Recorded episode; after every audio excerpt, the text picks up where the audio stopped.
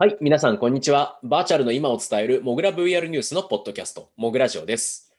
モグラジオでは毎週報じている、えー情報やニュースから注目のトピックを紹介、解説していきます。パーソナリティは私、モグラ VR ニュース副編集長の水原由紀と、はい、編集長のすんこでお送りします。はい、皆さん、今週もよろしくお願いします。はい、よろしくお願いします。今週もと言いながらね、一言いながらね週間勝手に休みましたね、我々。勝手にお休ませていただきました。まあ、さすがにあのゴールデンウィークということでね、我々休みたいということで、うん休んだという格好になっております。はいえ。ーまあ、あんま休んでなかったですよね。あまり休んでないですからね。もうあの、もうこのモグラジオ、ほぼ毎週出してますから、そう年末。年始以外が今のとこはい。ろ。はい、というわけでね、あの、今週はもう本当に山盛りでございますので、ちょっとパキパキパキパキといきたいと思います。ハマってますね。まあ、なんせね、海外が動き続けてますんで、はい。別に日本の僕らはね、休んでても気ゴールにせずデンウィークだの何だのとか祝日がどうのって言ってるのは僕らだけですので、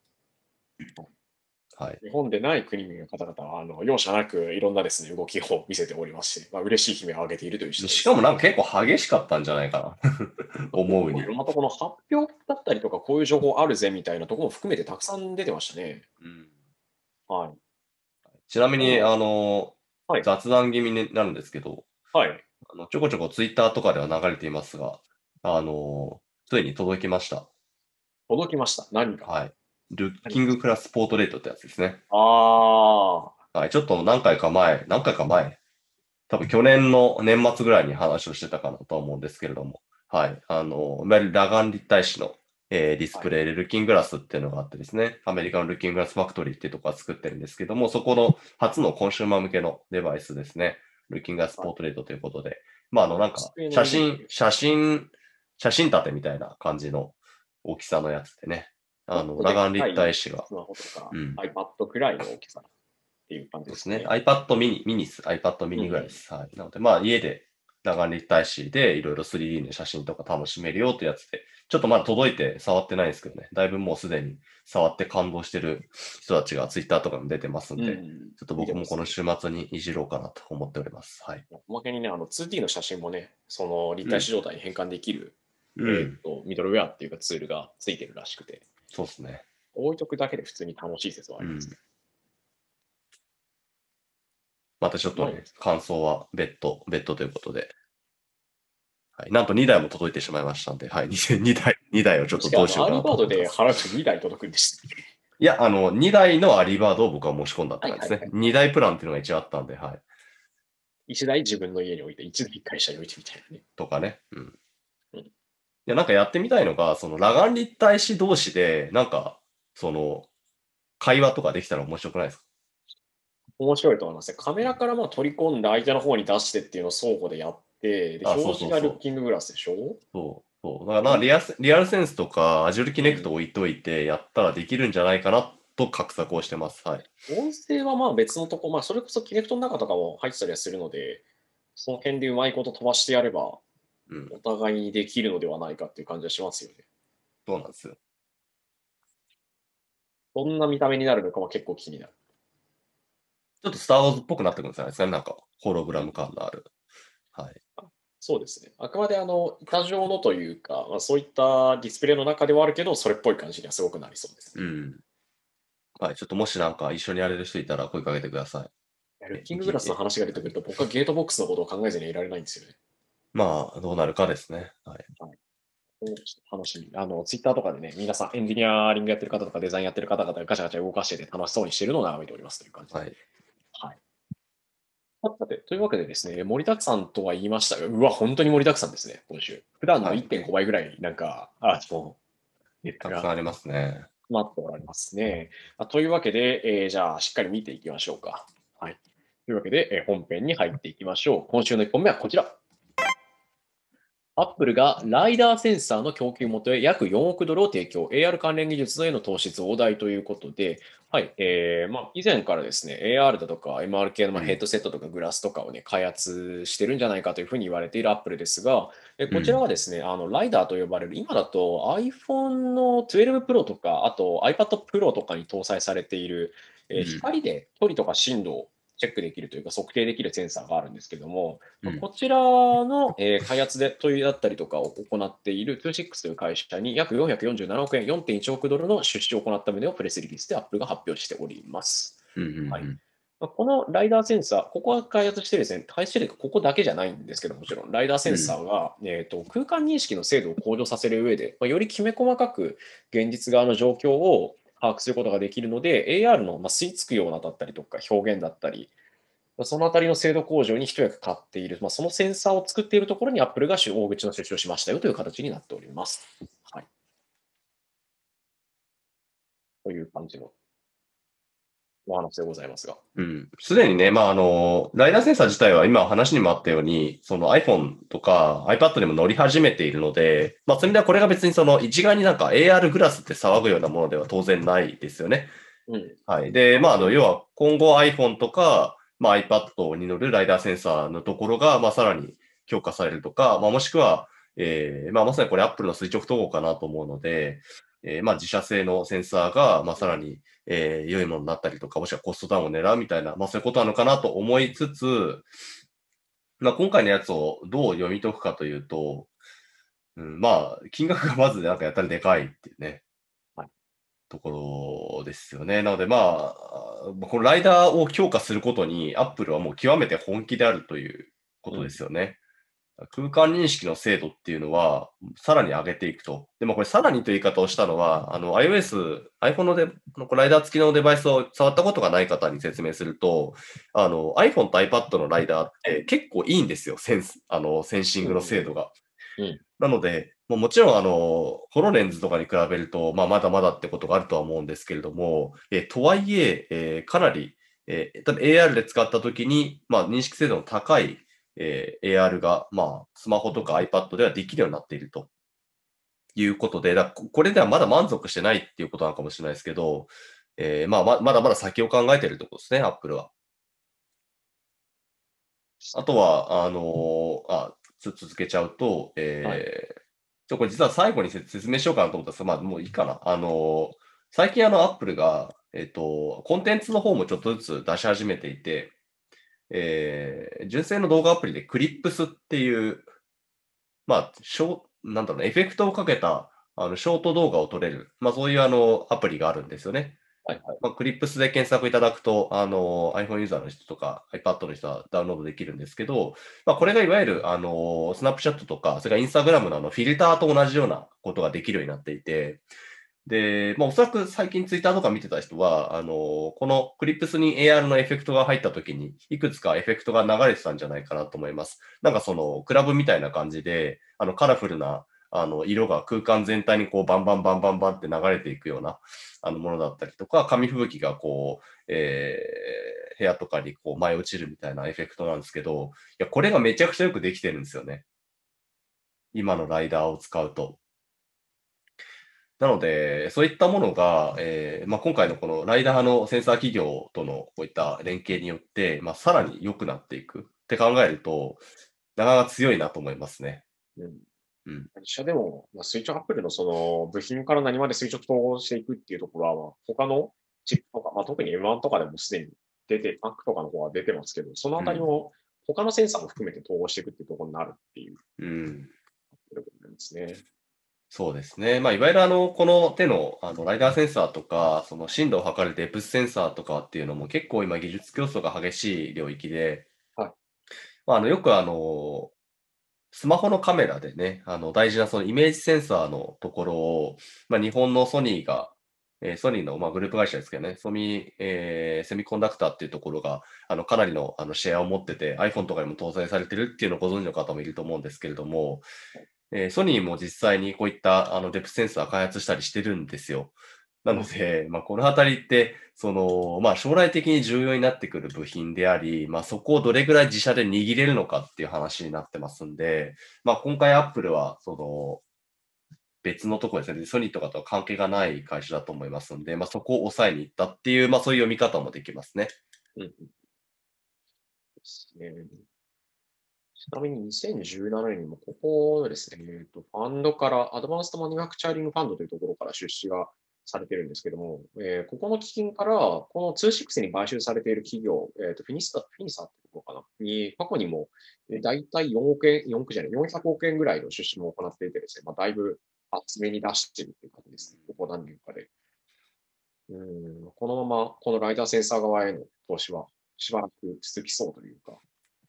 ね。本格的に熱くなっていきそうという感じはしうます。ん。まあ、この Apple のね、なんとも言えない、まあもちろん、あの、iPhone とか iPad のライダーを強化するっていうふうに言ってるわけですけど、はいうん。どうなんでしょうね。本当にその製品の部分だけなんですかね、みたいな話になりそうです。はい。というわけで、Apple がライダーセンサーの供給元企業へ約4億ドルを提供という内容でございました。はい、えー次行きましょう。えー Facebook がまた人気 VR ゲームの開発元を買収。えーっとですね、2019年から Facebook はですね、VR ゲームスタジオの買収を続けていて、今回の買収で4社目ということで、えーこはいのダンポアインタラクティブっていう会社を買収しております。えーここは VRFPS のオンワードっていう、まあ、タイトルがありまして、かなりリアル系と言いますか、その、まあいわゆる銃のリロードするのをボタン一つでできるとかじゃなくてですね、自分であの、まずマガジン外したりとか入れたりとか、うん。で、その上で安全装置をひあの外すなり、セットするなりみたいなことをやらなきゃいけないっていう、うん。まあかなりハードコア寄りというか、リアル寄りの操作をやろうっていうなタイトルですね。かなりミリタリー系の、やっぱりその、まあ、例えば、えっ、と、ゾンビを撃つゲームとか、こういったミリタリー系の FPS とかって、まあ、VR ゲームだとお決まりのジャンル的には、なとたくさんあるんですけど、その中でも非常に人気があるタイトルでした、オンワードは。そうですね。はい。まあ、オンワード、あのーまあ、ちょうど、えー最近あの、Facebook がですね、そのクエストのプラットフォームで、その売り上げが結構順調な会社とかって紹介したときにも、えっと、このオンワードに関しては、えークエストプラットフォームのみで、まあ、収益10億円以上とうんいうことが発表されているぐらいの、えータイトルでして、まあ、VR ゲームの中で、あの、人気のものを上げてほしいと言われたら確実に出てきますね。はい。あの、まあ、日本だとプレイヤーが少ないのはもうジャンル的にしょうがないんですけれども、うんまああの、まあ、うちの会社で VR ゲームめっちゃやってる FPS 好きの人間とかもやっぱり、あの FPS だったらオンワードっていうふうに言うぐらいなので、あの非常にその、えー勘どころを抑えているというか、えー実際にこう、マガジンをこうね、入れたりだとかするようなとこも含めて、プレイ感がよくできている、えータイトルということになりますね。はい。なのでまあ今回のこの買収に関しては、まあ、人気の VR ゲームのスタジオを買収したねというのがまず一つなんですけれども、まあ、4社目っていうのがまた、こう、ポイントですね。なので単発でやっているわけではなくて、まあちょうどこの取り上げた記事にも、まあこの記事なんか、大体買収ネタの記事僕が書くことが多いんですけど、あの、毎度その振り返りをしてまして、これ最初の買収覚えてますか？水原さん。えーっと、2019年末に、まず、えーっと、ビートセーバー作ってる、元、うんえーっと、ハイパーマグネティックメタボリズムうん。で、えーちょっと名前名前違うかもしれないけど、現ビートゲームスが買われてます。そうですね、ビートゲームズ。まあ、なんでいきなり頂点から抑えたわけですね、そうで Facebook すねは。一番売れてる VR ゲームを作った、ビートセーバーを作ったところから買ったっていう。そうですね。まあ、で、その後が2020年で、まあ、2社買収してるんですけれども、サンザルという、サンザルスタジオというところとレディアットドン。まあ、あの、いずれもタイトルとしては、特にサンザルスタジオに関しては、まあ、話題作ではあったんですけど、まあ、人気だったかっていうと、ちょっとそこは疑問符が残るんですが、まあ、とはいえ、その非常に特特徴的な作品を作ってるところでしたし、はい。レディアットドーンに関しては、マロンエコーっていうですね、これまた人気のゲームでして、まあ、宇宙空間を無重無重力であの移動しながら、えーいろいろこう、えーストーリー解いていくっていうアドベンチャーだったりとか、あと、えー無重力スポーツみたいなのができるタイトル作ってるところでして、まあ、ここもえー買収をしているということで、結構その、なんだろうな、あの、適当に VR ゲームの会社は買収してるってよりは、何かしらやっぱ光るところがあったりだとか、明らかに実績が出てるところを買収してるんですよね。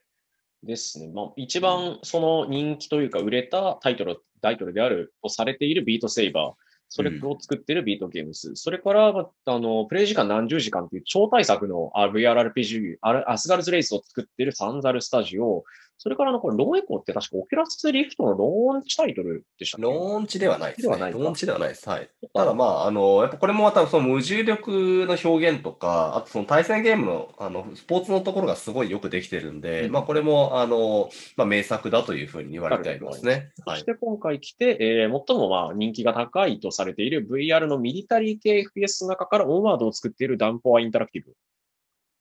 という形で、はいいまあ、いずれも何がしか光るところとか特徴的なところ、あるいはすでに実績があるっていう、先ほどあの、瀬久保さんおっしゃいましたけど、まさにその通りっていう感じですね。そうですね。まあね、これがまあ、まあ、これまた何を意味しているかっていうところで、あんまり Facebook ってこの買収についてのコメントっていうのはそこまでいっぱい、その、どういう狙いなのかっていうのを出してないんですけれども、まあ、いいくつかあるかなと思っていて、まずそもそも、ゲームのプラットフォーマーとしては最近自然な動きですよね。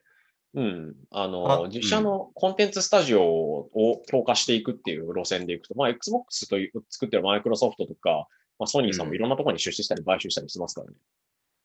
そうですね。なので、まあ、基本的にはその、ハードウェアを、あの、ハードウェアを持ち、そしてそこのプラットフォームを、あの、運営している会社としては、やっぱり良質なゲームを常に提供し続けなければいけないっていうのは、もうこれは市場命題ですよね。だから、いいゲームが出ないと、当然ハードが売れないことになるので、そこを抑えにいっているわけなんですけれども、まあ、そういう意味でちゃんと抑えにいってるってことでもありますし、まあ、あとは、僕が思うに、あの、VR のゲームってやっぱり作るのがリスクなんですよね。うん。果たして売れるかわかんないと。まあ、市場が広がってきているとはいえ、どうしても、まあ、ゲーム自体がそうだと思うんですけれども、あの、当たるかどうかっていうのが、やや不透明な中、えーゲームを作り続けなければいけないっていうふうに考えると、ある程度、開発者の人たちがこう安心して作れた方がいいわけですよね。うん。だより面白いものを作るっていうことに特化して、えー優秀な人材であったりだとか、えー面白いコンテンツを作れる人たちっていうのを、まあ、しっかり、えー確保しておくっていうのは、まあ、これはあの、その、携わってる開発者であったりだとか、そのプレイヤー自身のこう安定感っていう意味でも、まあ、重要になってくるというわけですね。特に VR ゲームの場合は正直、1作目が良くても2作目がうまくいかないなんてことはザラなので、まあ、そういったこう安定性確保みたいなのもあるのかなというふうに思ってます。そのプラットフォームのそもそもそこを抑えてる人たちが、ま、ゲームのことを分かっているかどうかとか、そのあたりのスタジオを引っ、なんていうか、まあ今回はまあ買収ですけど、実際に作っているスタジオを抱えているかどうかっていうのは、その、なんだろう、本気度って言ったらいいんですかね、あたりを測る上では結構重要になるのかなって気がしますね。うん、そうですねのプラットフォ。ーム自体に対する本気度って。はい。まあ大体の場合は、あの、基本的にはこう買収をしたとしても、そのスタジオ自体には権限が残り続けるっていうのがまあ通例なので、あの、何かそのゲーム制作に Facebook が口出しをするようになるとか、まあそういうことはおそらくないんだろうなとは思いますね。まあ推測なんですけどね。うんまあこれ口出しちゃってると結構まずいですね。うん。うんまあ、分かってる人が実際に中にいないと大変ですからね、そうですね。スタジオのゲームプラットフォームって、その、Google とか Apple とかって、まあ、うん。自社スタジオ持ってない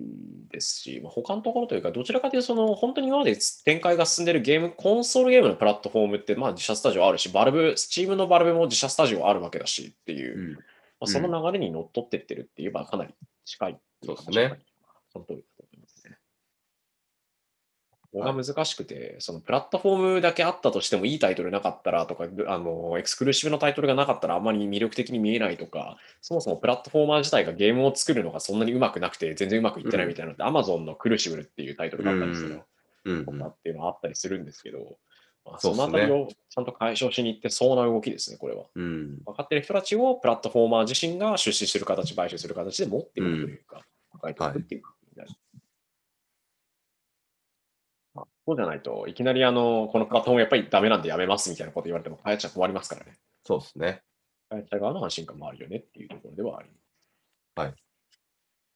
というわけでですね、えー Facebook がダウンポアインタラクティブというまあ会社を買収しました。これゲーム会社、まあゲーム企業、VR ゲームスタジオなんですけども、今回の買収で Facebook の VR ゲームスタジオ買収は4社目でございます。はい。という内容になります。まだまだあるので、ピッチ上げていきますか。はい、次行きましょう。えーはい続いても Facebook だし、次の次も Facebook ですね。えー Facebook の2021年 Q1、まあ、第一四半期の広告外収益が前年から、えー2.5倍に、オキュラスクエスト2が牽引かという内容でございます。はい、えー4月28日にですね、Facebook が2021年の第一四半期決算を発表しました。えーこの決算では、まあ、いわゆる広告外収益、Facebook の収益の柱は、まあ、当然広告なんですけども、広告じゃないところの、例えば製品販売とかアプリとかですね、のところがですね、昨年の第一四半期は約320億円、2億9700万ドルだったんですけれども、これがえー2.5倍になり、7億3200万ドル、約800億円に伸長しましたという内容でございます。はいえー去年と見るとですね、結構ぐぐぐっと伸びたねっていうか、うん。はい。このあたりなんですけども、オキュラスクエスト2が出た、えー、と2021年の第4四、2020年第4四半期あたりから広告外収益ってぐっと伸びていて、うん明確にそのあたりの影響出てそうだなという感じがしますね。はい。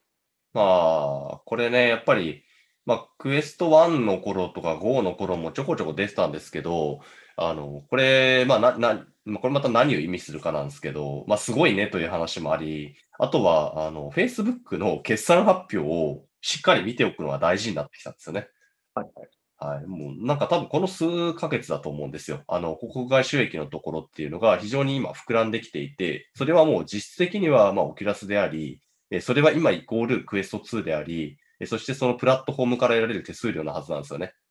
うんうんなのでそういう意味では、あの、Facebook の、あの、まあ、マイクウォーターごとにある、えー四半期の決算発表っていうのはもう今の VR、XR 業界にとっては、えー非常にビッグイベントになっているということですね。まあ大きく伸びているというか、去年比で当然数値的に増えていてくれると、おそれだけ売れてるんやなということに直結するんですかね。はい。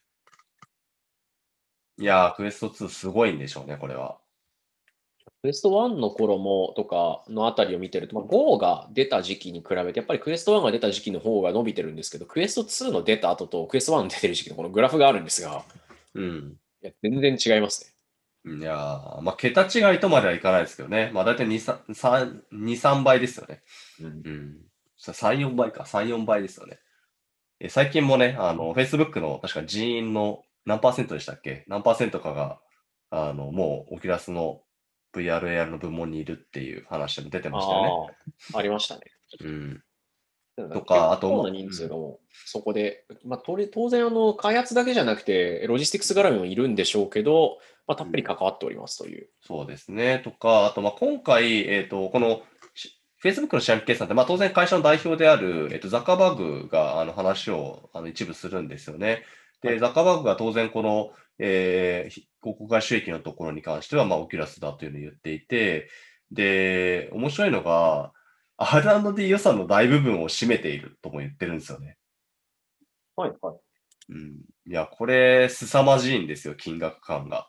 ちょっと今、数字ど忘れしちゃったんですけど、Facebook が毎年 R&D に割いてる予算ってとてつもない額なんですよね。Facebook の R&D の budget って、どんぐらいなんでしょうかね。想像つかんな。えー、 development。2021年は、えーっと、うんquarter end、ちょっと待ってください。 research development expense。えー、ちょっとなんかそれっぽいリサーチっぽいやつが出てきたので、うんえーっと、Facebook の R&D 部門は、えー、2021年3月31日までの四半期において、だいたい、えー、5億ドルはいぐらい。うん。5.197億ドルって書いてありますね。で、どんどん増え続けてるっていう。そうっすね。毎年換算で、2021年がだいたい18億ドルぐらいなのかな、これは。いや、もうちょっと多いか。あ、多分ね、その数字、もしかしたらミスってるかもしれなくて、えっ、と、うん2021年21年。の、えっ、と、クォーター、えーなんで、2021年第一四半期の、えっ、と、Facebook の R&D 予算は50億ドルですね。50億。はい。その大部分を XR に突っ込んでいると言ってて、いや、これもう、もう信じられないですよ。で、50億ドルってことは、日本円換算でまあ大体500、えー、と5500億円ぐらい？そうっすね。でも大きな部分っていうぐらいの、まあ仮に半分だとしても2750億とか3000億半分だとしてもそうっすね。金額ですよね。いやー、信じられないところに行ってしまってますね。なぜかというと、Facebook がオキュラスを買収した金額って20億ドルだったんですよ。大体2000億円ぐらいってことは、そもそも毎年オキュラス買収してるのと同じぐらい以上のいやいやいや、そそんなももんじゃないですよね。その10倍ですね。ななので、あの、なんかそのオキュラスをその買収したことが、そもそも今の Facebook にとっては、まあ、ただ本当にもうスタートに過ぎなかったってことですよね。うん、あの当時ですら、この金額 VR に出しちゃうんだっていう、一体なんかどどういうことなんだろうっていう話だったその空気んですけど。ありましたよ。うん。いや、もう、そ その買収額の2.5倍ぐらいを3ヶ月で毎毎毎回、毎年消費してるっていう。めちゃめちゃですね。いやー、僕はここが一番、これ確かど、なんか、ツイッターでどなたかが最初指摘していて、うおうと思ったんですけど、いや、これはなかなかですよ、これは。はいあなんかそこの話をされると、日本、例えば日本とかで、その、だったりで、例えばいろんな会社が調達しましたみたいな話出てきますけど、まあ、せいぜい数十億とかうん。だったり、でも結構、なんだろうな、国内とかだと多めだなという気持ちにはなったりはするんですけど、うん。まあ海外の調達額は一桁違うとはいえ、その投資だったりに使われている金額のでかさがちょっと Facebook はやっぱり桁がさらに違いますね。まあ、本気なんですよね、要は。うん。うん。ベット具合がすごいはい。ガーファ恐るべしですね。はい。そして、その順調なクエスト2の話が次も続きますね。はい。えっ、とですね、Steam、ゲーム配信プラットフォームの Steam で使われている VR ヘッドセット約6割が Facebook 製にという内容でございます。えっ、とですね、まあ、ゲーム配信プラットフォームの PC 向けにですね、運営されている Steam の運営側のバルブがですね、毎月、えー月次でハードウェア調査っていうのを行ってまして、まあ、今、接続さ、あなたの PC に接続されている、まあ、PC の中に入っているグラボとか CPU とかちょっと調べさせてくださいっていうでえー任意回答の調査がありまして、まあ、これでですね、接続されている VR ヘッドセットもチェックしてくれているので、まあこれの任意回答に答えた人たちの群の中で、まあ、大体6割、えー VR を使っている人たちの、うん。さらにその VR を使っている人たちの中で6割の人たちが Facebook 製の VR ヘッドセットを使っているっていうはい。状態でございますと。はいまあ、これはもちろん、あの、なんでしょうね、全体とか、あるいはあの他のプラットフォームの分とか全く含んでいるわけではないので、はい。VR 全体がそうであるっていう指標にはならないんですけれども、少なくとも Steam のこの任意調査によれば、えクエスト2、えーリフト S、それから初代リフトとあとクエストのはい合計使用率が59%、うん60%近くになっておりまして、まあ、過半数をすでに超えたわけですけど、ちょっとかなり独走状態に入ってますね、これは。いやー、すごいですね。はい。まあ、クエスト2が27%。はい。オキュラスリフト S が20%。まあ、リフト S がまだまだいますね。そうですね。終盤になったとはいえ、うまあ、安くなって、まあ、一時期あうんの在庫整理みたいな形で安くなって売られていたのもあるので、うんまだまだ使ってる方々いらっしゃるそうですね。買い替えしてないままのリフトの方とか、クエストの方とかも、もちろんいるということですね。いやー、すごいですね、この押し方は。はいえーとちなみにあの時点でいくと、バルブインデックスが16%ぐらいで、HTC Vive、えーとこれは Vive Pro とかじゃなくて、初代の HTC Vive ですね。まだまだ多いんですね。4%ぐらいっていう形で、まだまだ根強い。愛されてますね。うんはい。という形でございますね。いやこれを見ると、あ、どうぞどうぞ。あ、すみません。このあの、公式のその調査データによると、というか、このまあ上位何十個ぐらいのデータなんですけども、クエスト2が、えー全体のその調査者対象に占める割合がですね、前回の調査から3.53ポイント増えてて、うんで、バルビンデックスは0.03ポイント増えてるんですけど、他の VR ヘッドセットの占めてる比率って減ってるんですよね、うんうんうんとにかく。クエスト2とバルブインデックスだけが伸びてるっていう。うん。なので、他の VR ヘッドセットからの乗り換え先が、まあ、この2機種になってる、まあ、特にメインの乗り換え先とかがクエスト2になってるってことなのかなという。うん。そうですね。まあ、でいつもこのサーベイ見て思うんですけど、はい結構その古いヘッドセットを使い続けてる人がそこそこいるっていう話で、まあはいまあ、これは当たり前っちゃ当たり前のことなんですけどね。まあ、まだ5年そこらしか HTC Vive とかも出てから経ってないので、当然そのデバイスを使ってる人とか、まあもちろん安くなったものを買ってる人とかもいると思うんで、まあそういう意味ではその、なんだろうな、クエスト2が出て、まあ圧倒的にいいのでみんなクエスト2を使ってるかっていうとそうじゃないんですよね。5年前っていうと iPhone とかで言ったら7とか6多いプラス6プラスとかあの辺か。うん。使ってる人いますよね。スマホでも。いますよね。うん。まあ金額は金額なだけもありますし、やっぱそのなんか、ま、毎年買い替えるみたいなのってすごいレアなので、そう考えると、まあスマホと同じように、もうだいぶその、えー使ってるデバイスのこう幅っていうのはやっぱ広くなってきてますよね。ですね。まあ、さも当然のようにあのクエスト2がっていう話はやっぱりしてますけど、まだ使ってる方々当然たくさんいるというはい。どうでしょうか。リフト自体も、ね、この中だと6.3%近くいるってことなので、はい。そういうコースになるんでしょうね。はい、過去最大のシェア率ということでね、Facebook 製のデバイスが。いやー、すごい勢いですね。はい。ちなみに、月間の VR ヘッドセットの接続台数はですね、2021年に入ってから3ヶ月連続で上昇してるんですけども、ちょっと落ちたとうん0.08ポイントかな、減少して、今2.22%。チームのこのはい調査対象の、えー人たちの中における、調査軍調査対象軍の中における VR ヘッドセット使用率は2.22%となりましたと。はい2021年5月以降でいくと、この数値ってあの上がったり下がったりを繰り返しているので、まあ、一時的に減少しているとか、あるいは VR を使ってない Steam ユーザーが大きく増加したとかっていう可能性もあるよっていうはい。話はされていますと。うん全体的に伸び上司ではあるものの、時々下がる、調査の、まあ、ブレだったり、何らかの理由によって下がったりする時があるくらいで、うん。徐々に徐々に増えている出てますね。という格好でいやー、Facebook 製というか、オキュラス製品の伸びが凄まじいですね、本当に。いやー、凄まじいですね、本当に。これはもスイとか、その、なんだろうな、センサーなしで最初使えて、その後試してみるかって言って接続するまでのハードルがケーブル1本っていうのもまあ大きいんでしょうね。いや、大きいですね。まあ、なんでも PC の VR のヘッドセットよりも安いし、しかもまあ安定的に使えるその有線接続も無線接続も今あるってなったら、まあ、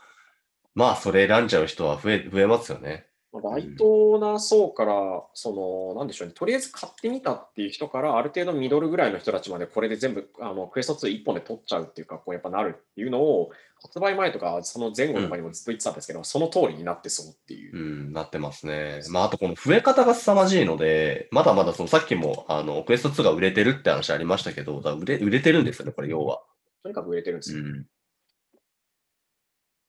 あと、面白いのは、バルブインデックスもちゃんとあの増えてってるってことで、ここはあのまあ乗り換え先として、うんそのハイエンドデバイスで、フルトラック、だ全身トラックだったりとか、うんあるいはその、いわゆる、えーとライトハウス系のトラッキング使ったやつはうんバルブインデックスの方に寄ってってるし、そうじゃない人たちはオキュラスクエスト2に寄ってってるっていう感じに見えそうですね。はい。今、ハイエンドデバイスって言ったらやっぱバルブインデックスなのかな？本当に。っ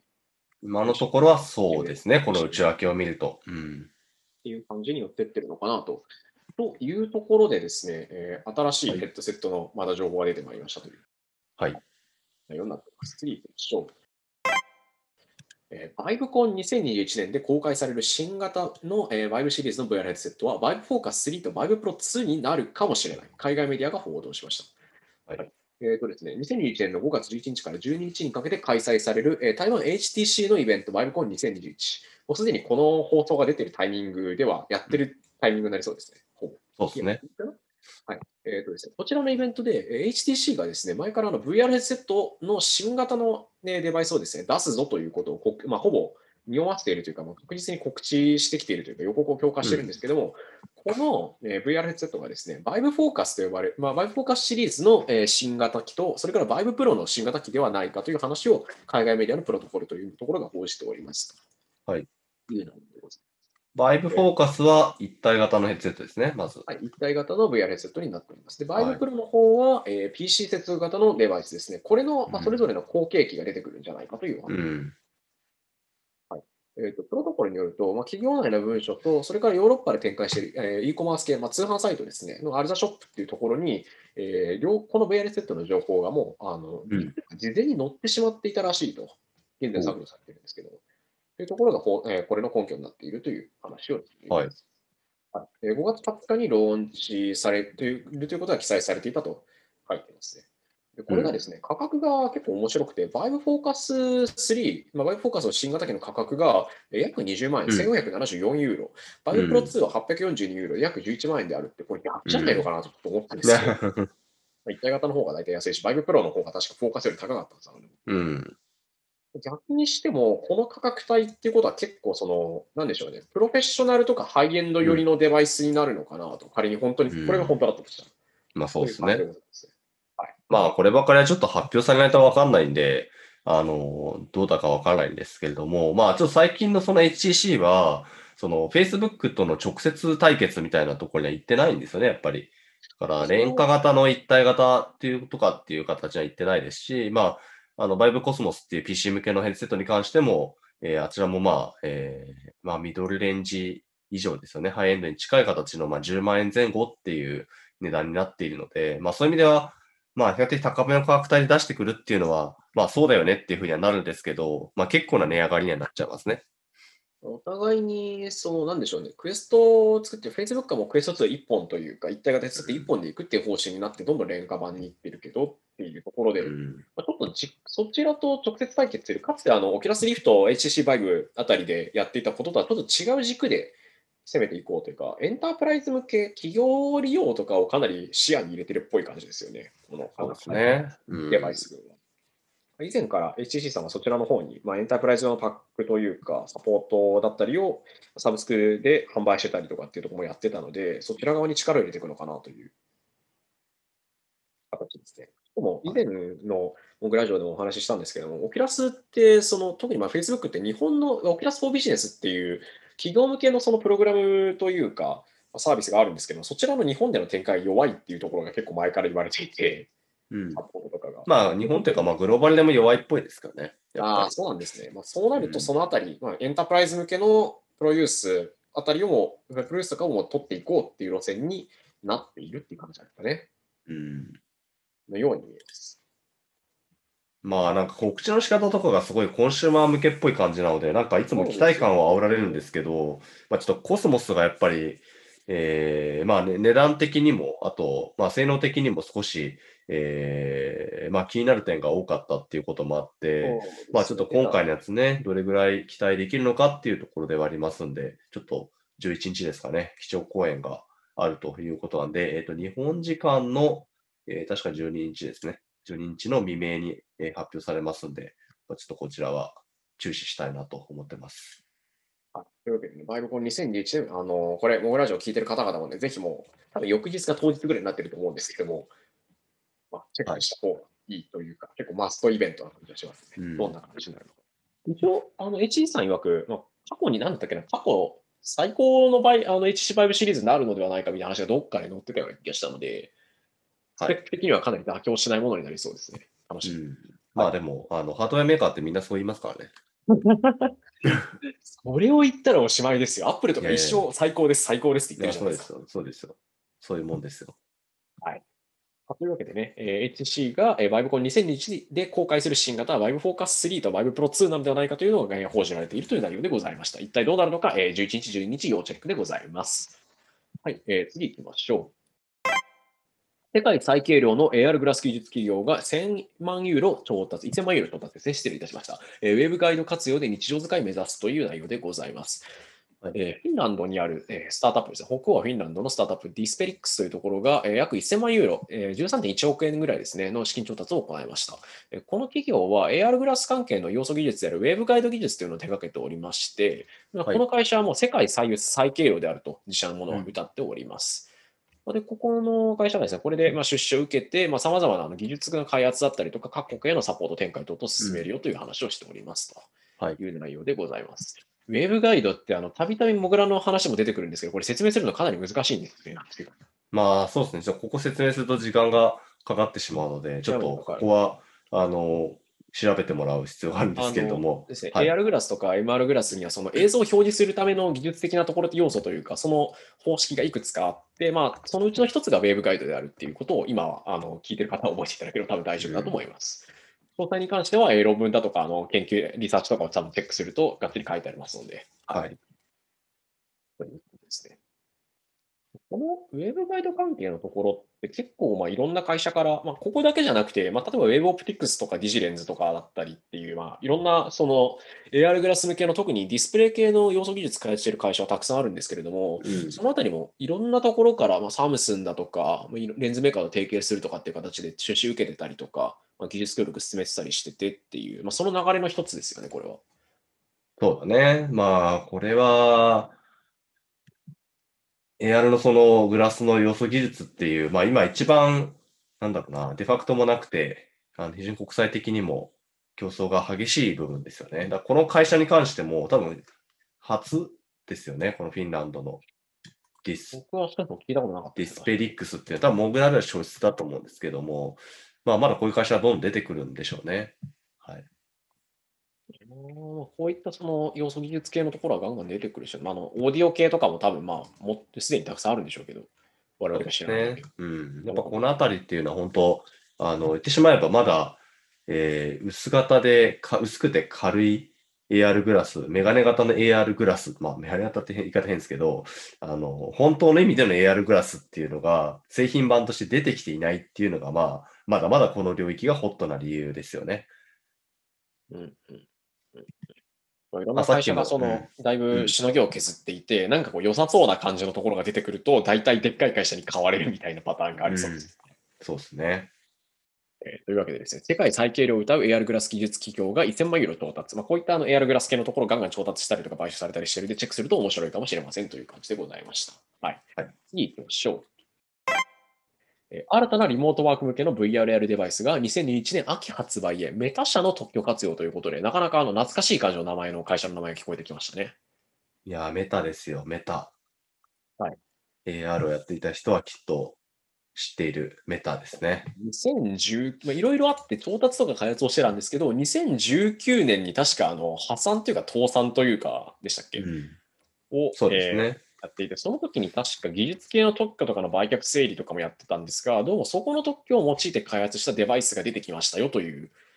うん。感じでございます。えー米国のスタートアップ企業のキャンプファイアっていう会社があって、これはあのクラウドファンディングのキャンプファイアとは全く関係ない会社なんですけど、日本のうんうん。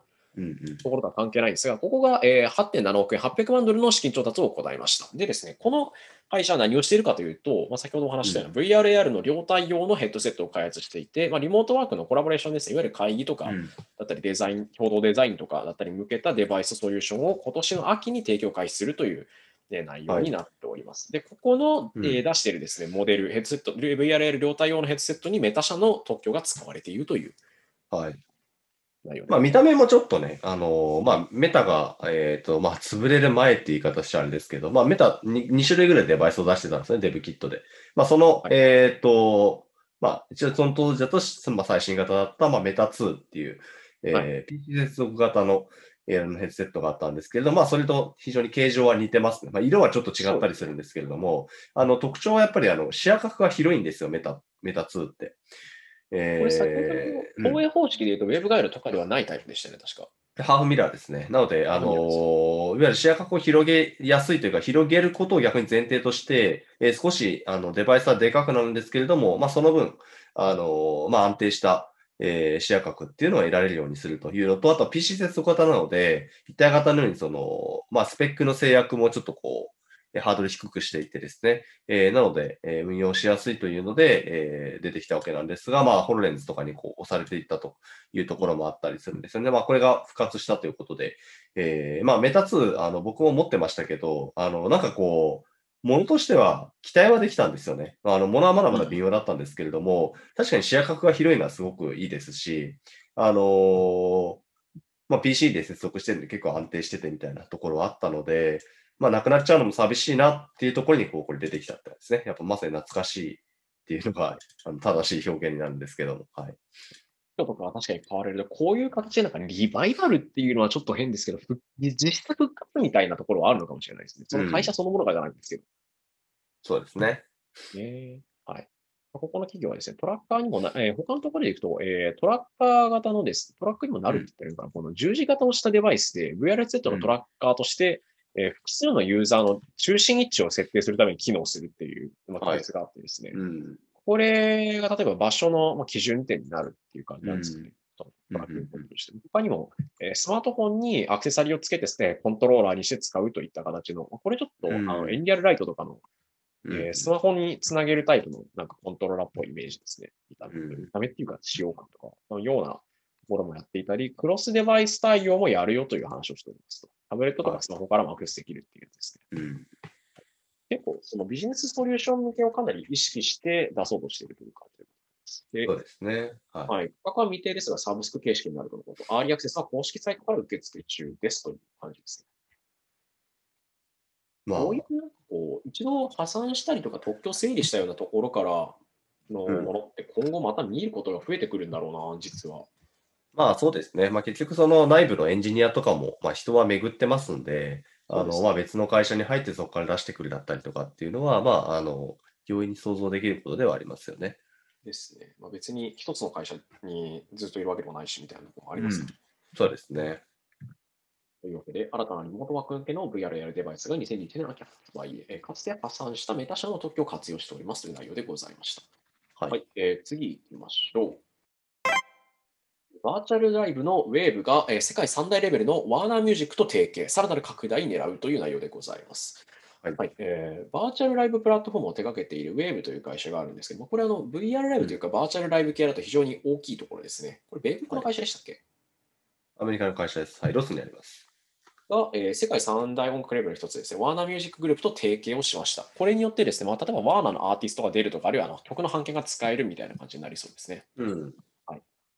で、ウェーブ、まあ、これあの、バーチャルライブ系のやつをやっている、まあ、ところなんでなんですが、もともとはあのウェーブベータっていう VR 用途のアプリというか、まあ、これもライブが聴けるとか、えー、観客として体験でき、えーライブを体験できるプラットフォームを出してたんですけども、まあ、こちら一回、えー今年の1月に提供終了していて、で今後あのライブ配信の、普通いわゆるあの普通のライブ、普通のって言ったらあれなんですけども、まあ、VR でそのディスヘッドセットをかぶって没入感がある状態で体験するタイプではないような形での、まあ、VR うんバーチャルライブを、まあ、どんどん強化していくよっていうのを伝えなったという話をしておりましたと。そうですね。はい。しておりますですねで、まあ、今回はそのワーナーが要しているミュージシャンを、まあ、どんどんウェブ側のプラットフォームでやってるバーチャルライブに出すよという感じですかね。まあそうですね。まあ、このウェーブは結構要注目のスタートアップであり、プラットフォームですね。あの日本だとその VTuber の流れで、そのバーチャルライブでいろんなプラットフォームができたりだとか、あの、しているんですけれども、あの欧米だと結構これ少なくて、で特に VR ヘッドセットを意識してあの作ってたあのこのウェーブっていうのが、まあ、ほぼバーチャルライブって言ったらここだよねみたいな感じだったんですよね。で、それが、まあ、VR のヘッドセット対応っていうのはちょっとこう置いといて、で、もう、あの、いわゆる PC 向けだろうとスマホだろうと、まあ、もしくは動画プラットフォーム向けに、そのバーチャルライブっていうのをまあこう作っていく。あの、スタジオであり、そしてまおそらくその内部のエンジンを持っているっていう感じの、えー今展開をしているということになるので、まあ、こう一般の人たちが使えるような、こう、じゃあ VR のヘッドセットでそのライブを聞きに行こうみたいな、そういうスタイルではなくなってしまったんですけれども、まあそういった、あの、プラットフォームを利用して、えーよりその、いわゆるリアルなアーティストがやりたがっているバーチャルライブっていうのを、まあウェーブだったら、えー実現できますと。えそして、えーまあそのある意味仲間としてですね、今回はワーナーと提携をしたということになりますんで、まあこれは、今後、ウェーブを使った、まあ、ワーナーミュージックのアーティストの、えーバーチャルライブが、まあ、増えていくっていうのも、僕も確実に示唆してるわけですね。はい。いやーまあまあなってこのあたりってそのどんどんいろんなまあ会社というかミュージックレベルと提携して、まあミュージックレベル側はその、まあ、そもそもコロナのあたりで出せないとか、うんイベントができないというところにこういうのはありがたいわけだし、で逆に言うとそのプラットフォーム側はコンテンツとしてのうんって言ったらあれなのかもしれないけど、まあアーティストの方々が来てくれるっていうことでお互いに美味しいところは結構ありそうって感じですね。そうですね。はい。ワーナーミュージックがどんなアーティストがいるのかまでちょっと把握できてないんで、あれなんですけどね。まあ、きっといろんな人たちが、コールドプレイって書いてます。言われてみると、そのどこの何々ですっていうのはそんなに強く意識したことないですね、自分。まあ、まあ、そうですよね。だから、日本人もあんまり意識しないじゃないですか。別にその、どのアーティストがどこ所属って、なんか蓋を開けたらわかるみたいな、ABEX か、みたいな話あると思うんですけど、まあでも今僕パッと見ましたけど、まあそこそこいますね、知ってる人たち。僕もそんな詳しいわけじゃないですけど、マドンマドンンナ、コールドプレイ、エド・シーランそう日本だとあの、あいみょんとか新しい地図とかイエローモンキーとか、リンキンパークもいますよとかもそうなんですね、これ。メタリカとか書いてある。古いかもしれない。うん、ローリング・ストーンズえ、ピットブル、ルーリードとかもこうレッドゼレッド・ゼッペリンだ。なんか面白いですね、見てるまあまあ、そういう意味では結構、あの、やっぱりいろんなアーティストが入ってますんで、いやー、うんなるほどね。見てみたいですね。どんなライブになっていくのか。はい。そのあたりのピッチャリングのところとかも問われたりはするだろうけど、楽しみですね。ミュージックレベルとかでそのライブ系やってると、ソニーさんとかは結構いろんな面白い試みやったりしますね。なあそうですね。ソニーミュージックはいろいろやってますね。はい。まあ、あとは、あのー、まあ、これあの、先ほどもちょっとありましたけども、その VR ヘッドセット対応みたいなのを、これどれくらい諦めてるのかっていうのはちょっとまだわかんなくて、あの、まあ、あくまでもその、えー、結構そのソーシャル VR の、まあ、ある意味 VR チャット的な、誰もがそのバーチャルライブ、えー、まあ、VR ライブができるよっていうプラットフォームを閉じただけなので、まあ、今までやってきたことを考えたら、例えばこれからそのやっていくバーチャルライブをある日突然、いや、クエスト2でも見れますよっていうふうにやってくる可能性は、まあ全然なきにしもあらず。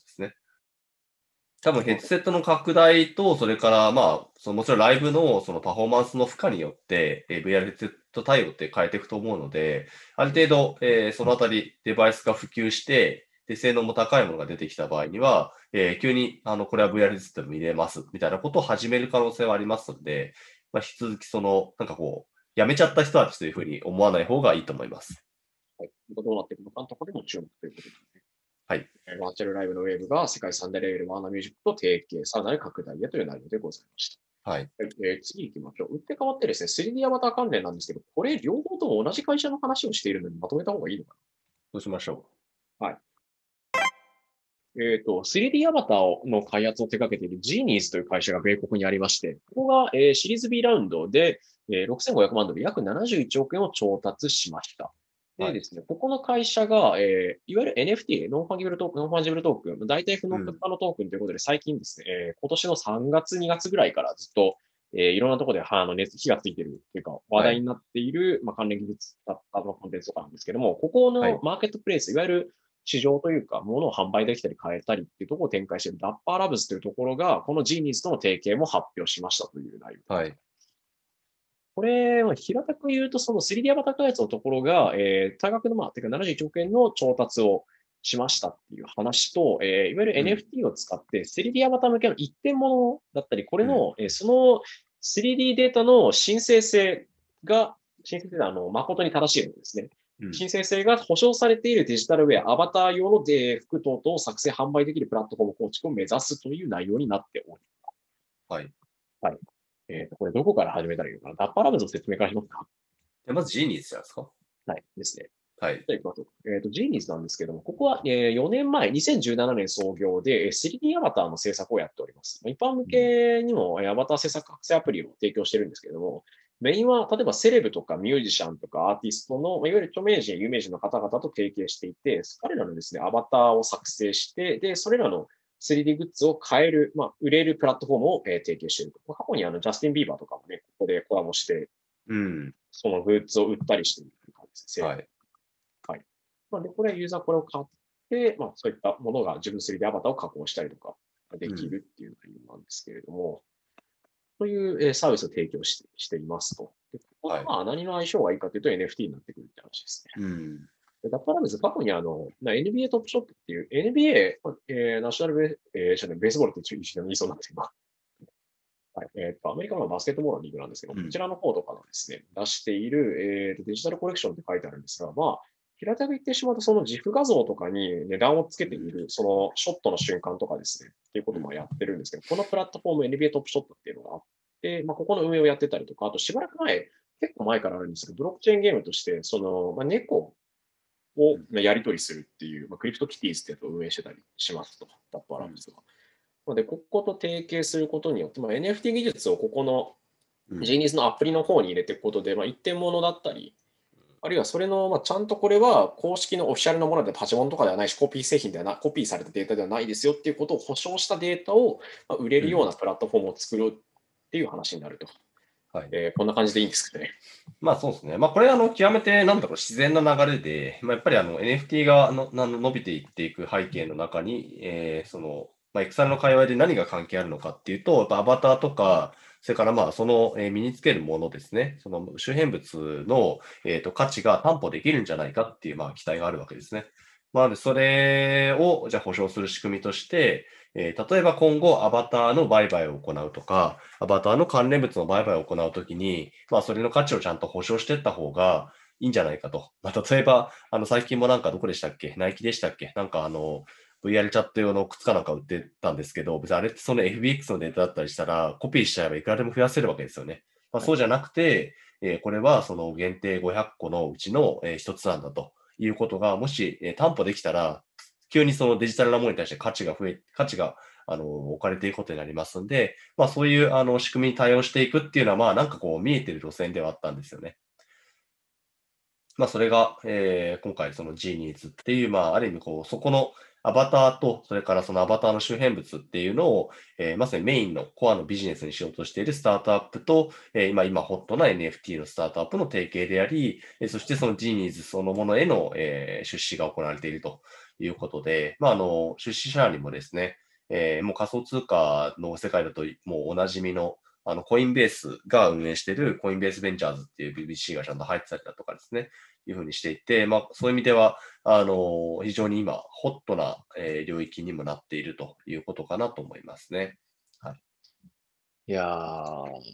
ここはすごく本当に自然な流れですよね。そのあたりにちゃんと値段つけようというか、一点物になることを保証しようみたいなところ。そうですね。まあ、あとは、その、その、じゃあ、保証された価値を、まあ、どう見せるのかとか、そっちはまた問題になってくるので、まあ、ぜ別に現実であれば、まあ、限定ものの、ね、そのファングッズとかを着てライブに行けば、あ、この人ってそういう人なんだっていうのが一発でわかるからみんな着ていくわけじゃないですか。うんうん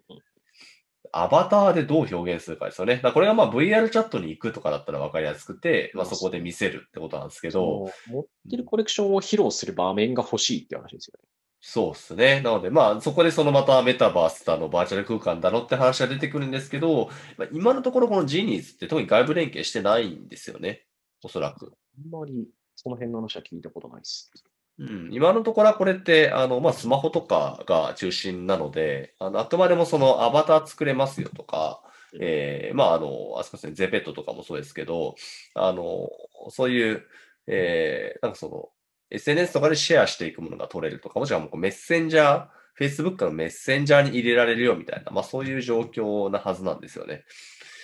なので、まあ、あの、これが決してそのバーチャル空間でどうこうとかではないんで、えーまあ、アバターの利用みたいなのをどこまで進めていくんだろうなっていうのは正直ありますね。一応、ジフィと連携してるんで、ジフ作ってあげるとか、ジフのあの、ジフィのアップの方に連携して出すこと自体はできるっぽいです。ああ、そうそうそう。そうなんです。だからこれあくまでもそうなんだろうな。どだから動画を作るためのうん素材としてアバターが作れるみたいな感じですよね。私、その、なんでしょうね、LINE の動くスタンプみたいな感じで、うん。そういったメッセンジャーとかのついてる、かつ動画が作れる、メッセンジャー機能、簡単なメッセンジャー機能のついてる動画が作れるアプリかなんかがあったときに、まあ、そこから出せるとか出力できるっていうところで友達に見せるっていう作用があるわけですよね。そうですね。そういったシチュエーションが出てくる。まあ、他にもさっき話したようにメタバース的なやつとか、あるいはあの、ゲ 3D ゲームでも何でもいいんですけど、オンラインの。っていうところで着ていけるとかって話が出てくるとかなり変わってくるんで、うん。そのあたりでいくと今度多分またあの共通企画がみたいな話がまた来るんですよね。VRM って積極的だったなみたいな気持ちになる。うん。はい。この辺の世界の、世界のというかデジタル世界の統合みたいなと、統合だったりとかトランスポータビリティみたいな話はめっちゃ大変そうなんですが、このあたりは面白そうな話でもあります。うん。まあ、これからどんどん、あの、本当に NFT がこのタイミングで出てきたことで加速していくんじゃないかなと思いますね。まあ NFT 周りはそうですね、あの、言ってしまう、その、例えば、通貨って、その国、いわゆるあの法定通貨って、その国があることによって信用で成り立ってるみたいな側面もあったりするんですけど、これってあの一企業だったりとか、あるいはそういったサーバーの方に実態があるので、そのあたりがやっぱり保証するのやめましたみたいなことを突然言い出したらやばいよねみたいな話にはなりますね。うん。まあ、ブロックチェーンなんで、そこはどうなのかなとは思いますけどね。うんそのあたりは、なんだろうな、まあリスクとしてはあり得るけど、将来的にはどう解決するのかなっていうのもちょっと気になる。というわけで、えー、セリディアバタ開発のジェニーズが6500万ドル調達、また、えー NFT 部門の牽引者の一つ一つである、えーダッパーラブズがジェニーズと提携、えーデジタルウェアの制作販売プラットフォームの構築へという内容でございました。はいえー次行きましょう。スナップチャットのスナップが 3D マッピング企業を買収、位置情報を AR や広告に活用ということで、えースマートフォン向けのですね、アプリのスナップチャットを手掛けているスナップがですね、3D マッピング技術の開発を行っているピクセルアース、ピクセルエイトアースかな、これ、を買収しました。はい。えっ、とですね、まあ、これ、いわゆる 3D マッピング、まあ、空間自体のマッピングっていう形になるんですけれども、これを使った、えーユーザーの位置情報に基づいた AR の表示だったり、広告表示だったりという形で、個々人向けの、えー 3D マップ開発を進めますという内容になっております。はい。パーソナリズの、っていうか 3D マッピング関係のパーソナライズなのかな、これは、イメージ的には。まあ、パーソナライズというか、まあ、結局、この、あの、ピクセル、なんていうんですかね、こうピクセル8アースなんですかね。えー、っていうここ、ピクセルアースっていうところは、結局 3D、写真をベースにした 3D マッピングを行っているっていうことなので、まあ、あの、広い意味で言うと、あの、AR クラウドですね。そうですね。はい。AR クラウドの、えー技術を持っている会社ということになりますと。で、今回の、まあ、スナップが買収した目的は、えーそのパーソナライズされた地図の強化にあるのではないかというふうに言われていて、まあ、これはちょっと何を意味しているのかっていうのは若干分かりづらいんですけれども、あの今、ま、スナップがやってることって、あのまあ、いわゆる顔のフィルターみたいなやつから、だんだん彼らってやってることをより AR らしいことに近づけてっていて、まあ、スナップのカメラアプリを起動した状態で、えー空間をこうスキャンして、で、そこにいろんなあのエフェクトを出すだったりとか、えーもしくは、えーこれもいろんな全米各地でやってますけれども、えー特定の場所に行って、まあ、どこだろうな、えーなんか自由の女神のとことか行って、自由の女神にかざすと、そこの土地にもう紐づいた、えーロケーションに紐づいた AR が出てくるとか、まあなんかそういう感じのこう土地であったり、その場所っていうものと AR をこう引っ掛ける、えーそういうあのツールとしての、えー提供っていうのを始めてるんですよね。うんうん。まあ、そういう意味では、そこの、えっと空間構築、空間のスキャニングであったりだとか、え認識精度を上げていくとか、えもしくはそこを共有していくみたいな機能を高めようとするのは、まあ、これ当然かなと思っているので、まあ、そういう意味では、あのーここの今回の買収が、そのカメラの使った AR 表現の強化っていう、まあ、そういうところに落ちていくのか、まあもしくは、スナップ自身が持っているという、そのスナップマップっていう、なんかこうユーザーが地図を作れるような、まあそういうところになんか紐づいていくのかどうか、ちょっとこのあたりはどう関わっていくのか、まあまだ、まだよくわかんないですね。はい。まあいずれにせよ場所で、ロケーションでスナップのカメラを開いて、そこでできる AR のきっと精度だったりとか、幅が広がるんだろうってとこまではまあ予想できますね。はいちなみに今、あのバーっと喋ってたんですけど、あの、スナップと AR の関係がピンときてない人は、あの、もうこのモグラジオでは再三言ってるんですけれども、あの、AR の世界ではスナップはかなり、えー今、イケイケな会社の一つですんで、ぜひ追っかけましょう。あの、本人たちはこう、公、大々的に我々は AR 企業ですパンみたいな言い方はしてないもののっていう感じですよね、いや、してしてますよ、してますよ。してしてないもののっていうか、してる？あ、でもしてたか。してるしてる。あの、もう、あの、エヴァン、エヴァン・スピーゲルが、あの、もう、AR について、もう大、大々的に言っているので、あの、まあ、日本だとスナップを使ってないんですよね、みんな。なので、なんかスナップチャットあったね、笑いみたいな状態なんですけど、うん。あの、ちょっと海の向こう側では相変わらず凄まじい人数が使っているので、はい。で、その、そこにその AR の仕組みを入れて、しかもクリエイターがちゃんとフィルター作って儲けるとか、ブランドとつながるみたいなエコシステムを作っているので、まあ、非常に強力なプラットフォーマーの一つですね。あユーザー側がその、なんでしょうね、AR 技術が使われていますっていう認識は特にないけども、めっちゃ使われているみたいな文脈の方ですね、しまああ、そうですね。はい。でスナップ要注目ですね。す。一般に認知されてると、やっぱなんか写真を撮ってシェアしたりとか加工するやつで、なんかこう、スノーとかの仲間でしょみたいな感じになってる気がする。そうですね。顔顔のフィルターのイメージも強いので、そっちばっかり見ちゃうんですけど、まあ、着々とそのいわゆる AR の部分に取り組んでますんで、はい。というわけで、スナップが 3D マッピング企業を買収、1億円 AR を広告に活用という内容でございました。スナップはスナップチャット含めてだいぶ AR 関係ガンガン出していってるので、要チェックという内容でございます。はい。えー次行きましょう。えードイツのホロライド、自動車 VR ですね。車内で体験する VR コンテンツを作っているホロライドが1000万ユーロ調達、さらに加速へという内容でございます。はいえーホロライドという、まあ、これドイツのスタートアップですね。が、えーシリーズ N などで1000万ユーロ、約13億円を調達しました。はいえー出資元は自動車向けのソフトウェア開発企業であるという内容になっておりますと。体験内容の向上を目指すという感じでございますね。ここ、ホロライドのやつっていうのは、まあ、いわゆる自動運転系のやつだったり、自動車の中で体験するその 2D、3D の VR コンテンツとと、うん。次々とあれかな、VR コンテンツを、まあ、開発提供しているところなんですけれども、いや、これ、いや、もう、すごいいいいいですよね、このホロライドがやってることって。あのいわゆる自動運転になった、まあ自動運転じゃなくてもまあいいんですけど、あの基本的にその、車内にいる人たちが、その、暇になってしまうというか、あの、まあなんか今、今もそうですけど、あの、まあ景色眺めるか、なんか手元でスマホいじるかみたいな感じになってしまってるわけなんで、いやでもその車内空間ってもっとエンターテインメントにできるよね、ということで、じゃあ、じゃあもうなんかその、あのプロジェクター、プロジェクションみたいなものをしたりだとか、まあ、場合によってはその、まあ、ヘッドセット使うかどうかわかんないですけれども、あの、そういうものにしてしまって、しかも、その車っていうのは加速度とかがあるわけなので、連動させちゃえば面白いエンタメになるんじゃないのっていう発想ですよね。そうですね。まあ、車内の VR セットをつけて、その車の動きと連動して、例えばあの、自分の乗ってる乗り物的なものとか、何かに乗ったりして、その、なんて言ったらいいんでしょうね、コースター型の VR って言った方がいいのかな、的な体験ができるよねっていう内容ですね。うん。そうですね。まあ、ここがしてってると、過去にも、えー、と他に、まあ、いろんなところからも調達してって、今のところ企業評価額3000万ユーロ、大体39億円ぐらいにも伸びてきてるよっていうところになってます。ホロライド、これ、日本で体験できるところってないんですよね。で当然ないですね、これは。はい。うん、で、なんかその、いつもこのホロライトのネタを見るたびに思うのが、なんか似たようなことやってる会社がなないのかなっていう。